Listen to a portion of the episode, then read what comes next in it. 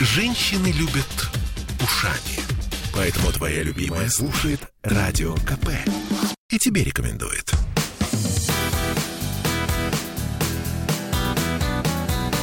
Легенды и мифы Ленинградского рок-клуба.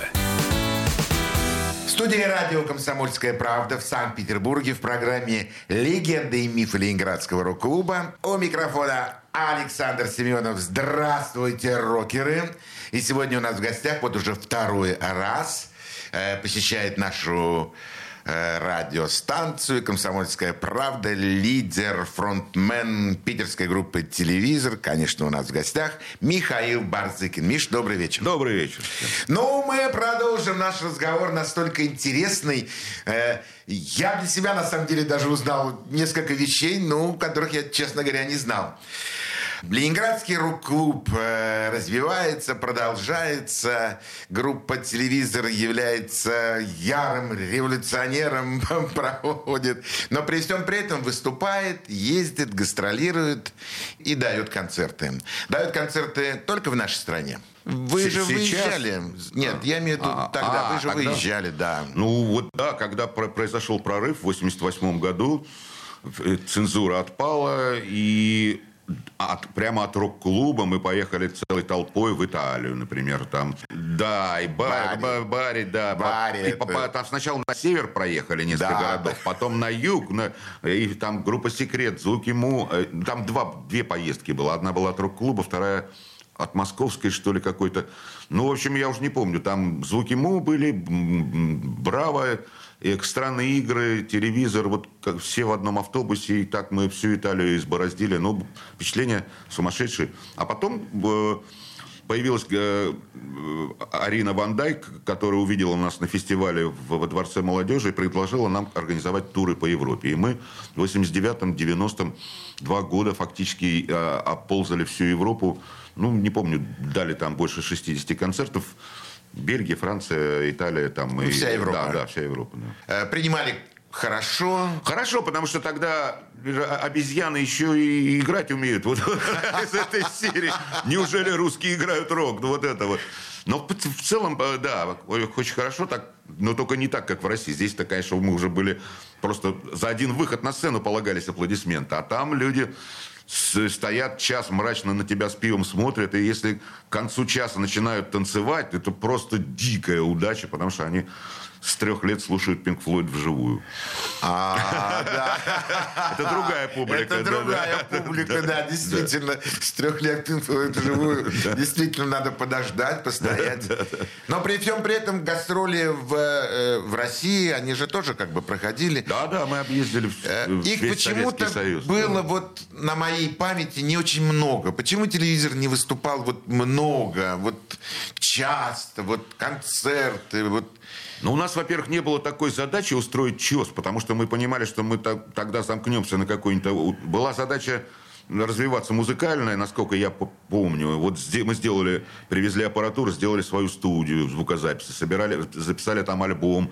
Ну вот ЧОС считалось э, явлением истощающим. То есть мы вот как-то специально Предложение было навалом. Но вписываться во всякие сомнительные, такие э, длительные... Хотя мы иногда ездили по, по Дальнему Востоку, там и Алмата, все эти... Да, конечно, да, вы и были там, Архангельск, да, везде, да. все- Ну, вот, чтобы стремиться за количеством, не было такого. Вот, ну, вот в это время на альбом. Вот сейчас у нас поездки. Мы, мы же еще, я говорю, года два мотались по Европе. И поэтому в России было, может быть, меньше, чем хотелось бы концертов. Но все равно мы здесь все объездили. А, Миш, вот в этот момент, когда вы, ну, в Европе понятно, что вы уже туда уехали, и здесь вас не было, но когда вы были в России, э, ты работал где-то, кроме как э, вот играть музыку? Ну, первые годы я работал в кочегарке, как положено, кочегаром. Наш человек. Да, да, на московских воротах у Гены Зайцева, он меня пристроил туда. По блату там все были музыканты, по ночам иногда там были сейшены такие. Сейшены. Да, да, в актовом зале. Ну, в общем, еще где-то сторожил что-то, я помню. Ну, вот... э, Ну, наш, не, да, наш. да, да. Пару лет я проработал вот А та- на потом? таких работах. А потом нет, как-то, потом как-то Да, какие-то появились концерты, какие-то там доходы, ну, или года три я, наверное, работал, очень не помню уже, честно говоря. Потом внезапно прорвалось, и вот уже в 88 году нам начали что-то платить за это. Или в 87-м. А, мой респект тебе и уважение, потому что ты действительно настоящий музыкант, вот в том понимании, в котором я себе вижу. Ты человек, который отдает себя музыке, стихотворением, сложением да. стихов, исполнением на сцене. И, в принципе, ты ты доволен тем, что происходит. Не довольствуешься, а доволен тем, что происходит, и считаешь, что это, это, это так должно быть. Да нет, конечно.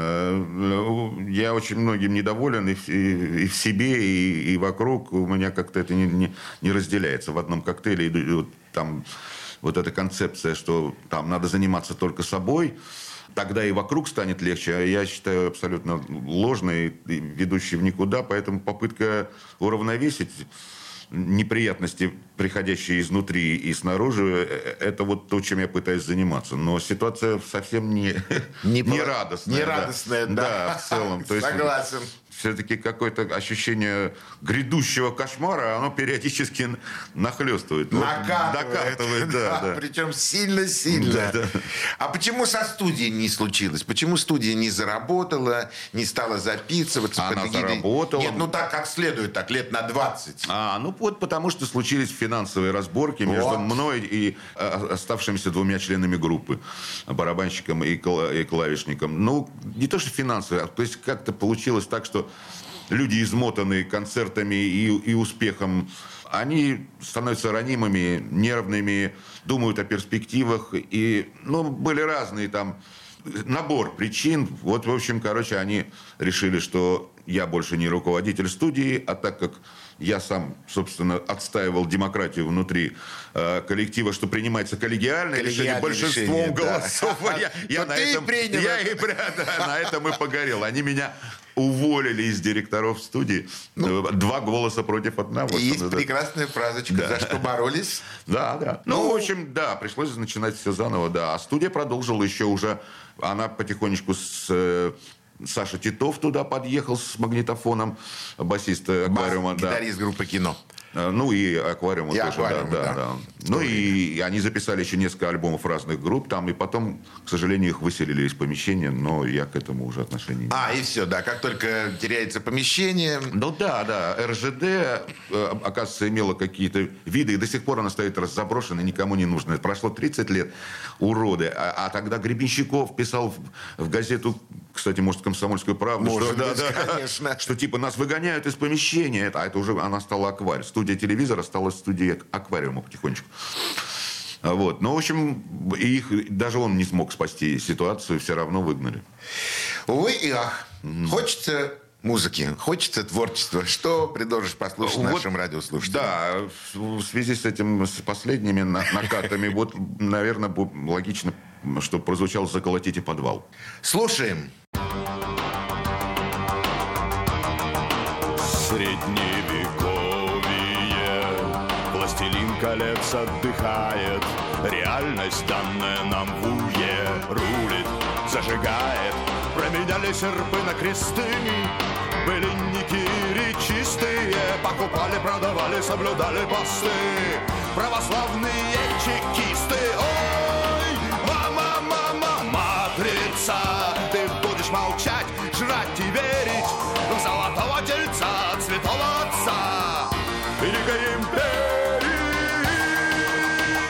Заколотите подвал Воняет Крыса в мавзолее Все наглее и злее Власть гуляет На свежих могилах растут Куршевели смердит Кремлевская тварь Заколотите подвал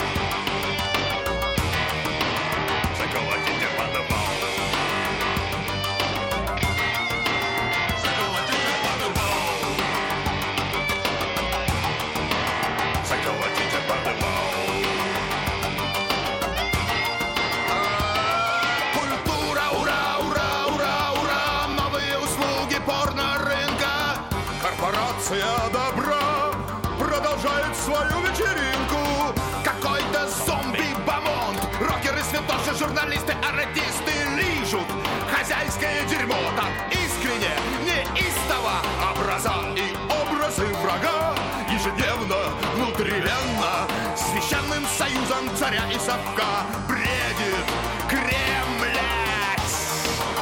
Заколотите подвал Воняет мавзолее Все наглее и злее Власть гуляет На свежих могилах растут Куршевели смердит Кремлевская тварь. Заколотите подвал. Заколотите подвал. Какая вера? Очнись ты, это неохристо-чекисты Родина, протри зрачки-то Это неохристо-чекисты Вера, очнись ты. Это неохристо-чекисты Родина, протри зрачки-то это неохристо-чекисты Разуй глаза, разуй глаза, разуй глаза, разуй глаза, разуй глаза. Не хочу назад, не хочу назад, не хочу назад. Разуй глаза, разуй глаза, разуй глаза, разуй глаза, разуй глаза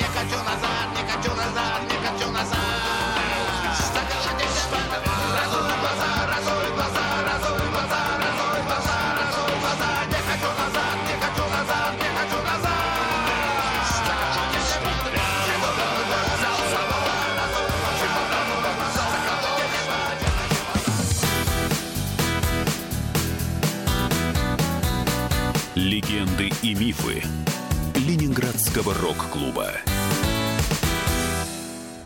Я слушаю «Комсомольскую правду», потому что «Радио КП» — это корреспонденты в 400 городах России. От Южно-Сахалинска до Калининграда. Я слушаю «Радио КП» и тебе рекомендую.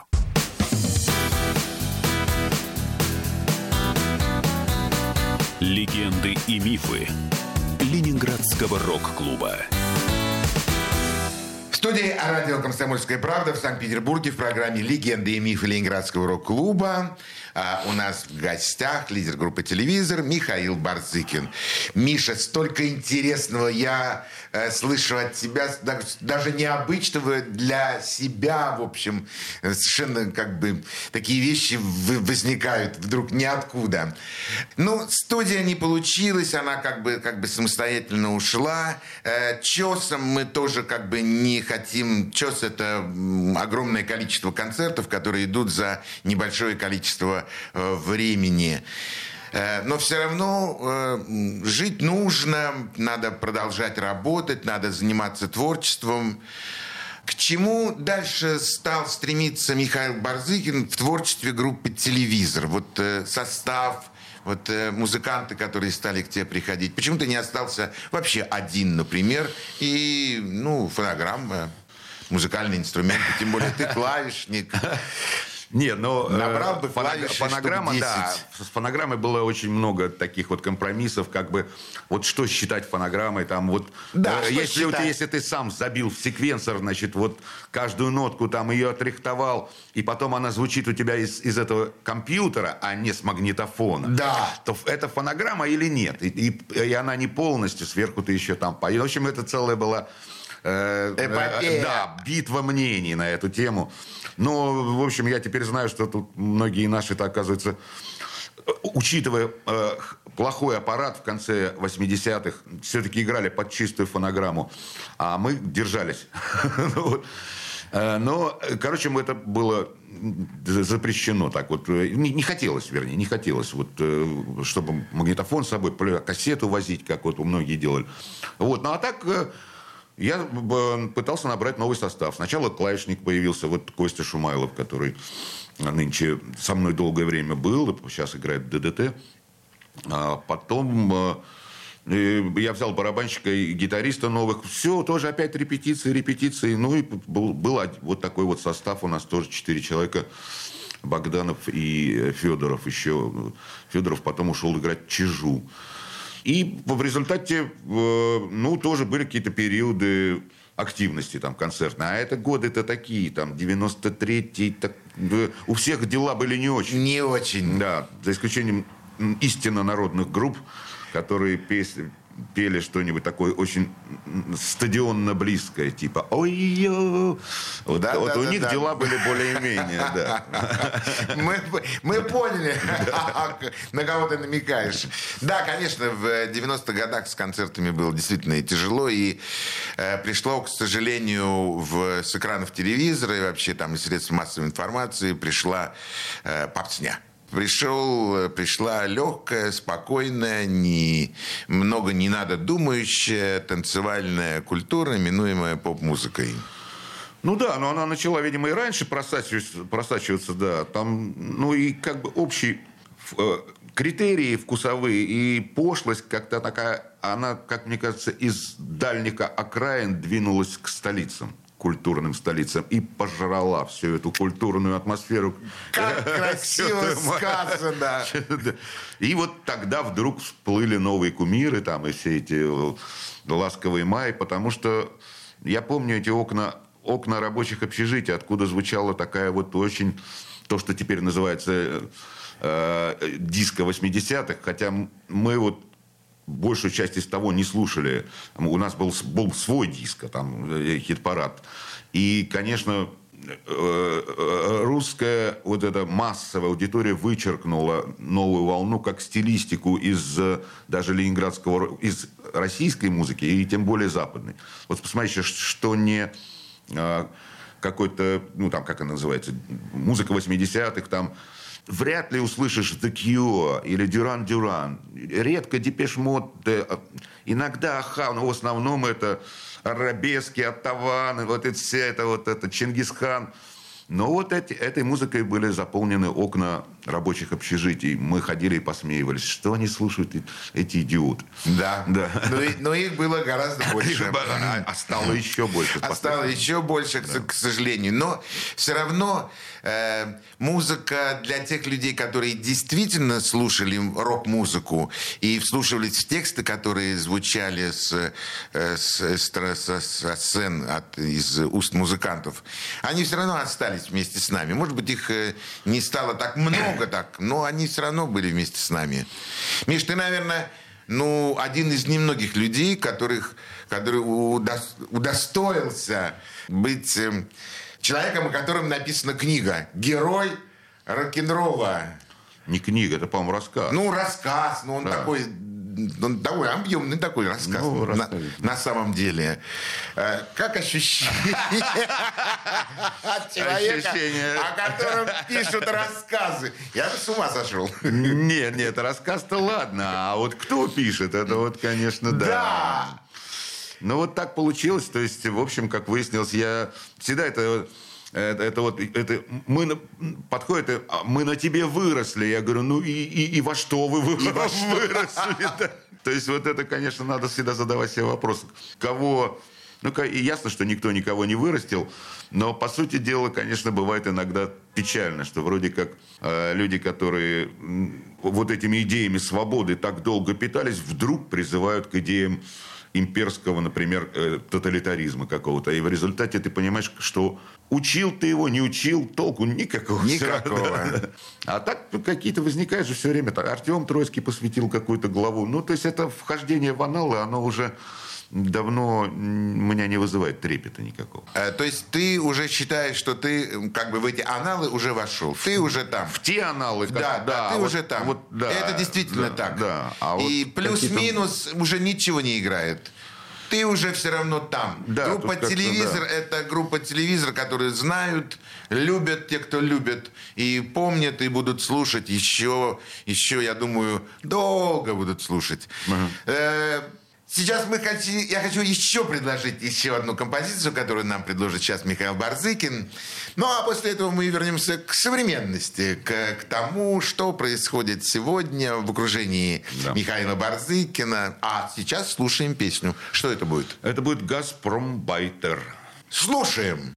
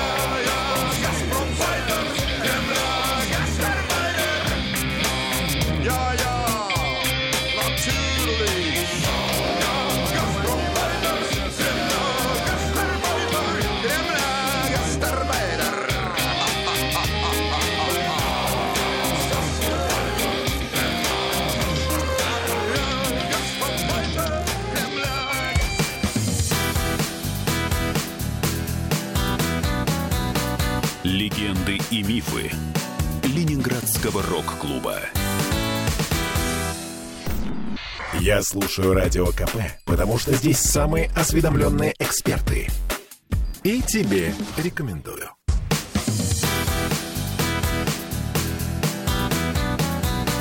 Легенды и мифы Ленинградского рок-клуба. В студии радио «Комсомольская правда» в программе «Легенды и мифы Ленинградского рок-клуба». У микрофона Александр Семенов. У нас в гостях Михаил Барзыкин, группа «Телевизор». Миш, сегодня можно все делать или ничего нельзя делать? В музыке я имею в виду. В музыке все что угодно, да. Э, Диапазон широк максимально. И э, инструментарий тоже широк. В принципе, вообще любое новое звучание рождается как раз вот на стыке жанров, на, на коктейле культур. Поэтому, пожалуйста, и настолько много информации, из которой можно что-то делать свое. Другое дело, что, может быть, э, трудно разобраться в этом во всем. Трудно как-то вычленить свое из этого, из этого потока и, и найти в этом что-то новое еще.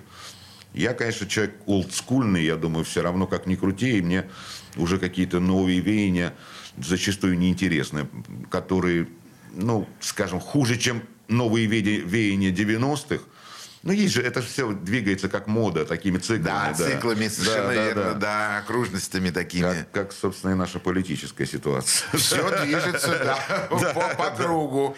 Туда положили, снизу Поэтому достали и по новой. Это очень забавно всегда будет. То есть как-то там люди... Гранж, я помню свой гранж, это новое. А человеку, который слушал хард-рок, всю, всю эту грядку Led Zeppelin, Deep Purple и все, все Это возможные... смешно. Это да. Ну что, ну и так далее. Тоже. Кто-то слушал хип-хоп или рэп 80-х, нынешний рэп представляется не очень серьезным и не очень сущностным. И так далее. Ну тут это, это так все... Электронная музыка тоже, она немножечко так э, размыта. Ну, все равно интересно. Все равно какие-то появляются Нет, ну, конечно, есть новые имена. А, кстати, вот из новых имен ты кого-нибудь хотя бы услышал так вот для себя? Ну, так чуть-чуть хотя бы.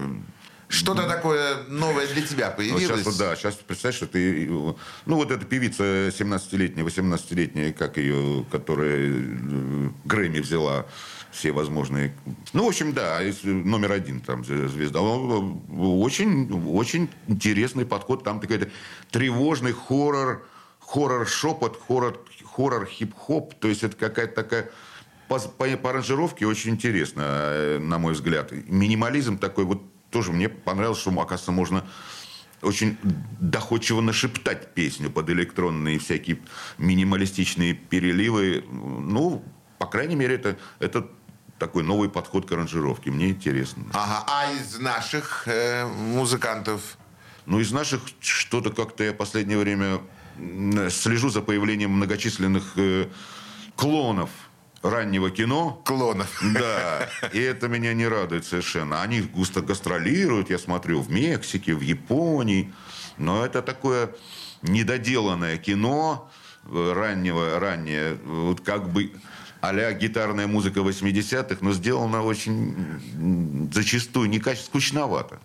Вот много. Ну, Ну, перепевки вс- всегда они немножко скучны уже ну чуть-чуть. да, да, молчат дома, там какие-то группы, вот там типа, как она называется, ну вот очень много появилось тех, кто пытается скопировать звук Joy Division а, и раннего кино, и вот у них вроде есть какой-то даже интерес к ним в Европе, ну такой, я думаю, клубный интерес, но мне кажется, это повторением совершенно неинтересно. Ну, вот так вот есть, конечно, молодые группы. Я уж сейчас, которые мне нравятся... мус- Но они теоретически должны появляться, потому что мы они все равно что-то да. слушаем. Конечно, конечно. Просто И- они находятся в таком состоянии полуподполья и европейских гастролях. И сейчас даже не вспомню, но есть несколько групп, которые мне понравились по, по ходу молодые. Да нет, все время что-то появляется, да. Я помню последний... Анакондас, например, неплохая группа Анакондас. Анакондас, да, есть. Ну и, и еще, да много на самом деле нет. Там движение идет. Другое дело, это не становится мейнстримом, как вот с нами тогда получилось случайно. Это пятилетка уникальная вообще в истории России. Вот, Да. да. Вот с 84 по 89. Это, конечно, больше будет, не будет. Я надеюсь, будет когда-нибудь. Вот это искреннее освобождение от каких-то оков в Догм. творчестве, да, в творчестве, и в музыке, и в политике. Это, это такое совпадение, такой резонанс. Ну, повезло нам, короче. Нам повезло. Да, нам повезло, потому что очень многие э, члены Ленинградского рок-клуба, очень многие группы э, познакомились с Европой, познакомили свое творчество, показали им, э, сделали огромное количество концертов, записали альбомы. У группы «Телевизор» сколько альбомов? Всем, по-моему. Нет, 12, по-моему. 12? Да, в общей сложности. Да я Но, пропустил. э, Да, ну там какие-то есть концертные какие-то там, ну так, на- наверное, еще больше. Ну, выпущено вот, по-моему, 12 или 13 на офи- официальная геометрия выпустила.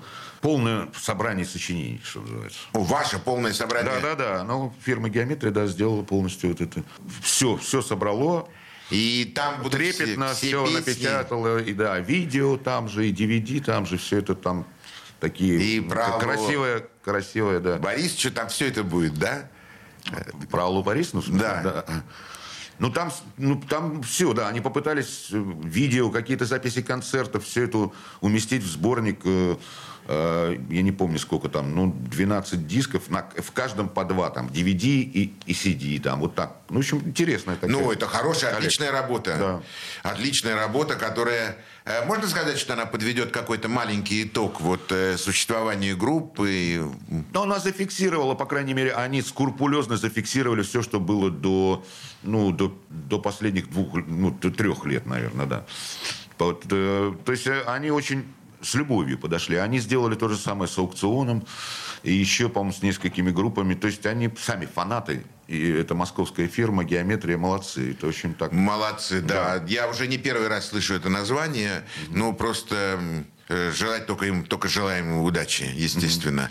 Э, Я видел твое э, выступление на квартирнике, который проводил Маргулис, квартирник на НТВ. Это было очень здорово. Самое приятное то, что я увидел на этой сцене не те музыкальные фамилии, имена, которые уже известны и, и уже просто, просто очень известные, а я увидел те группы, которых, в общем, ну, не, не всегда как бы приглашают.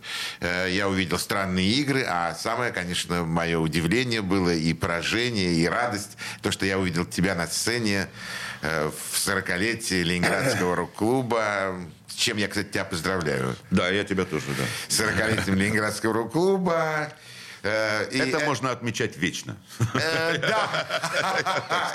В смысле, отмечать действительно это можно вечно, потому что 40 лет. Но выступление было шикарное, я его смотрел, и после этого я его видел в- на экране телевизора, это было здорово. И то, что телевизор был на сцене, и то, что э, ты был э, вот таким, как я тебя помню на 30-летие Ленинградского рок-клуба, как я тебя помню на 25-летие Ленинградского рок-клуба. Мы- да, мы старались, короче. Вы да, были да. просто, просто, э, говоря по-английски, great. Да. Песня. Песня «Просто быть никем» называется. Слушаем. Интересно там,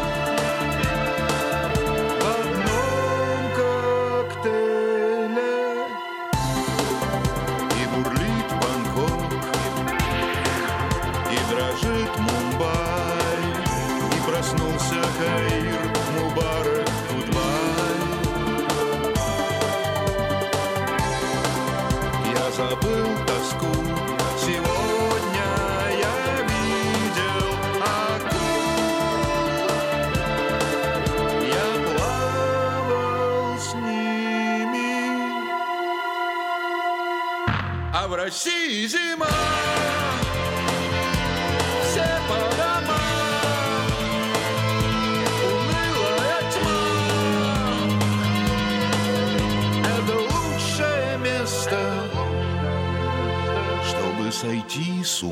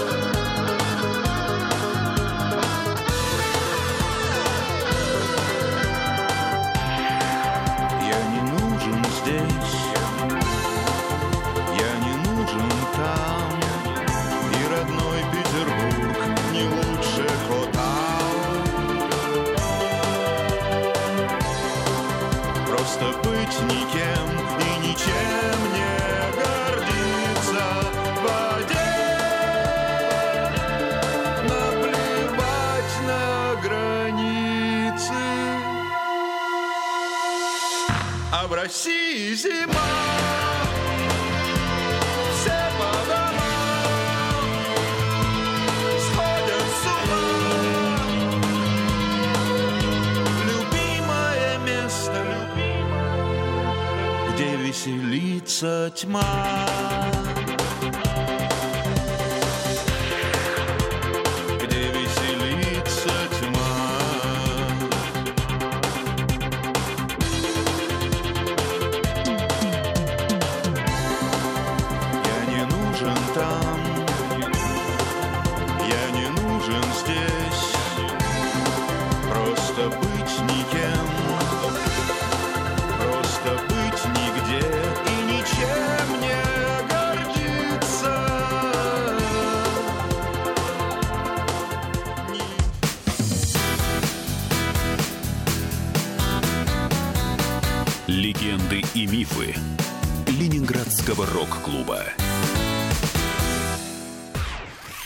Слушаю Радио КП, потому что здесь самые жаркие споры и дискуссии.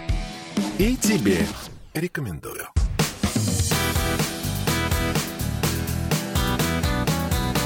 Легенды и мифы Ленинградского рок-клуба. Студия радио «Комсомольская правда» в Санкт-Петербурге в программе «Легенды и мифы Ленинградского рок-клуба». У нас в гостях лидер э, питерской группы «Телевизор», автор текстов, э, а, исполнитель, композитор Михаил Барзыкин, поэт и гражданин.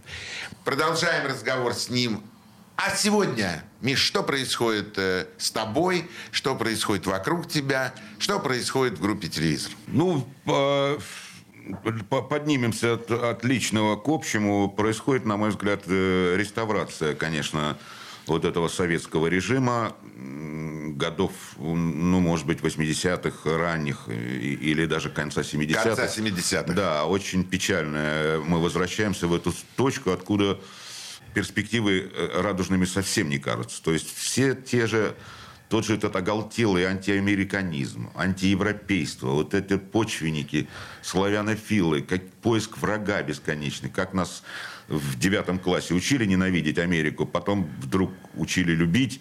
Вот. И сейчас вот этот возврат, он чудовищный, чудовищный. Я как мог пытался, как сказать, мы немножко прозевали, что называется, время, когда они умудрились э, просочиться во власть. Надо было повнимательнее смотреть. Может, и, успели бы что-то сделать до 2000 года, а так вот приш- пришлось уже вот тратить на это время, ну, последние там 15 лет э, как-то сопротивляться этом, этой гадости, которая рас- расползается. Ну, вот мы много играли на всяких митингах и участвовали в этом во всем. И, э, и песни записывали политического содержания, и, и выступали и в Москве, и в Питере, но мы проиграли. То есть, в общем, оппозиция практически разгромлена. Очень радует молодежь, которая вот эта вторая волна, я, наде- я на нее надеюсь, конечно, вот, которая внезапно вот выползшие эти бывшие, бывшие школьники, которые все прекрасно понимают, слава богу, с мозгами все- у- у просвещенной части молодежи все в порядке, ну, будем надеяться, что их не перебьют всех, потому что очень много посажено людей, очень много э, придумано новых законов, которые позволяют сажать этих самых людей ни за что. В общем, мы на грани, конечно, этого социальной катастрофы и политической, а, которую мы уже, э, в которой мы уже жили 35 лет назад. Назад, мы, да. это, мы это помним, только теперь это более изощренно, потому что ну, уровень вражды в гражданском таком вот понимании между друзьями и соседями накачан довольно серьезно, гораздо сильнее, чем это было годы раннего, ну, э, э, до перестроечные годы. Там все-таки такого уровня ненависти, вот черные белые, ты там... э, Зеленые, да, ты там, желтые. да, ты за, за Украину или против Украины. Вот такого а, не было. А теперь это они умудрились с помощью своих э, э, э, вещателей э, э, с электронных средств массовой информации вбить в головы людям, что, оказывается, на нас нападают все, в том числе и Украина, и поссорить нас со всем миром. Это жуткая вообще вещь. Я никогда не думал, что доживу за это, до, до этого. Мы и песни на эту тему писали, да и выступать. Ну, в общем, пока на этом этапе, конечно, ощущение есть такое периодически, что мы, вот поколение 80-х, не уследили. Мы проиграли, и надо понимать, что во многом сами виноваты. Проиграли вот этот поворот обратно в сторону а- авторитарного, тоталитарного, еще и кибернетического способа давления на мозги граждан. Скажи мне, это выражается как-то в, в твоем внутреннем состоянии и выходит ли это в э, творческое выражение? Я имею в виду песни. Ну, конечно, выходит, да. Вот у меня э, там одна из последних песен «Бога носороги» называется. Ну, такая а, про- простенькая песня, но э, это всегда возникает э, взгляд со стороны. Мне кажется, иногда это очень объективно. То есть богоносные носороги. Вот эти вот люди, которые считают, что они уникальная нация, которая должна идти своим собственным путем, а, а при этом они носороги. А, Они ни хрена не видят, понимаешь? Они тупые, они очень толстокожие, они несчастные животные. Вот они несутся по степи, мнут ковыль. Вот у меня такой образ, значит, все, Красивый. живое, да, да. Мнут Мнут ковыль, да, ну Да. как там у Блока, да. Э, Да. И вот, тут, к сожалению, мы, мы пришли к тому, что часть наших э, вот, людей превратилась в бога носорогов. Да, к сожалению, это действительно констатация такая. Может быть, будем писать песни какие-то, может быть, будем где-то выступать, э, что-то что рассказывать людям. Ну, Или это... Нет, я, мы выступаем там не часто, но выступаем все-таки там как-то и, и я один еще езжу иногда с сольными концертами выступаю. Это само собой, это, ну, конечно, никаких чесов у меня пока не планируется, потому что, э, ну, цензура все жестче и жестче. Нас уже лет 10 как не приглашают на телевидение, и лет 10 как на фестивали крупные не приглашают с оговоркой, ну вы же понимаете, какое сейчас время. Вот это то, что сейчас нельзя, вот эту песню не надо. Слушай, мы отмечаем 40 лет рок-клубу. Во всех смыслах. Во всех смыслах этого, слова. Да, ну, все равно жизнь идет, жизнь продолжается, мы все равно э, должны жить и все равно должны что-то делать для того, чтобы мы себя чувствовали людьми и себя чувствовали человеком. И жизнь, в общем, на самом деле продолжается э, в одной или в другой ипостаси. Ну, так- Ипостась. Да, так оно. Новый альбом э, Константина Кинчева. Ипостась. Это я люблю очень, да. Да, ну, Эти словечки. Э, Ну вот. Миш, я хочу тебя поблагодарить. Спасибо большое, что ты пришел к нам сегодня на студию. Радио «Комсомольская правда». Спасибо большое за э, те небольшие воспоминания, которые, в общем, прозвучали. Мне было безумно интересно. Я очень хотел тебя услышать и увидеть, и познакомить радиослушателям с твоим творчеством, э, с тобой. Ты удивительный человек и гражданин. Это действительно И так. пароход. Да не, революционер просто. У нас, к сожалению, не хватило времени. Мы бы еще с тобой вспомнили э, фестиваль, который проходил в Манеже, э, после которого Михаил Барзыкин, когда нам сказали, не будет никакого фестиваля, собрал нас всех, и мы пошли на Смольному, Смольный.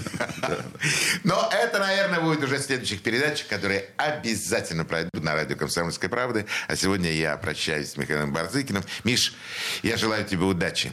Я Спасибо. желаю тебе, чтобы ты не, не менялся. Не надо тебе... Ты должен остаться именно таким, каким мы тебя знаем.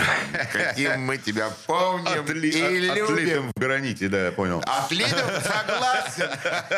На этом прощаемся со всеми. Всего Да, самого всего доброго. доброго, да. Пока. До свидания.